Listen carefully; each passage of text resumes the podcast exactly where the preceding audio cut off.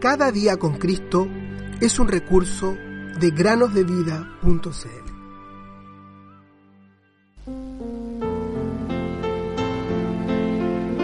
Tengan también ustedes paciencia, afirmen su corazón, porque la venida del Señor está cerca. Santiago 5:8 Muy buenos días, queridos niños, ¿cómo están?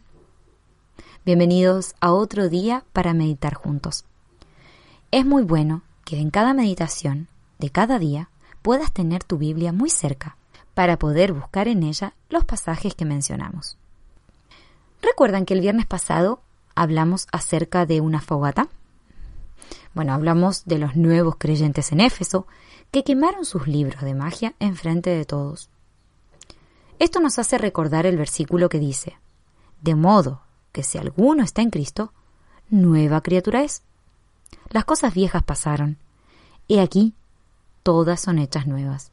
Según a los Corintios 5:17.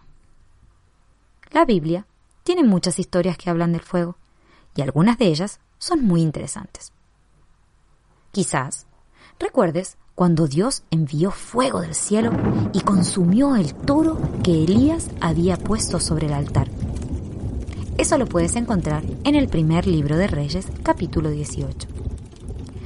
Profetas paganos de Baal admitieron que el Señor es Dios. El Señor es Dios. Eso se encuentra en el capítulo 18, versículo 39. Otra historia que habla del fuego es cuando Dios se le apareció a Moisés en una zarza ardiente. La zarza no dejaba de arder. Y allí Dios le dijo a Moisés que quería que él sacara a los israelitas de Egipto. Eso lo encontramos en el libro de Éxodo capítulo 3.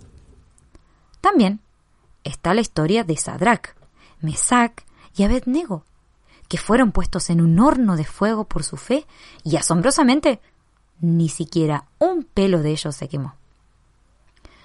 Sin embargo, hay otro fuego que debemos mencionar. Y al hacerlo, queremos usar de mucha seriedad y fidelidad. Amigos y amigas, ese es el fuego del infierno. Hoy en día, algunas personas se ríen y dicen que no existe tal cosa como el infierno, pero Dios nos dice en su palabra, la Biblia, que el infierno es verdadero.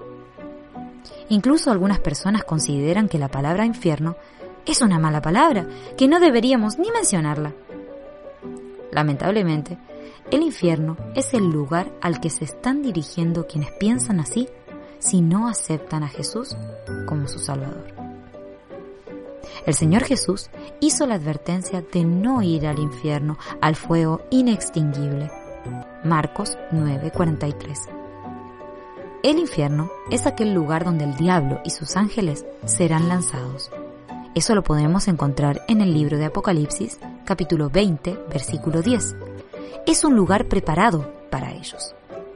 Sin embargo, quienes no se arrepientan de sus pecados y confiesen a Jesús como Señor y Cristo, lo acompañarán allí. Oramos para que cada uno de nuestros oyentes no se esté dirigiendo a aquel terrible lugar.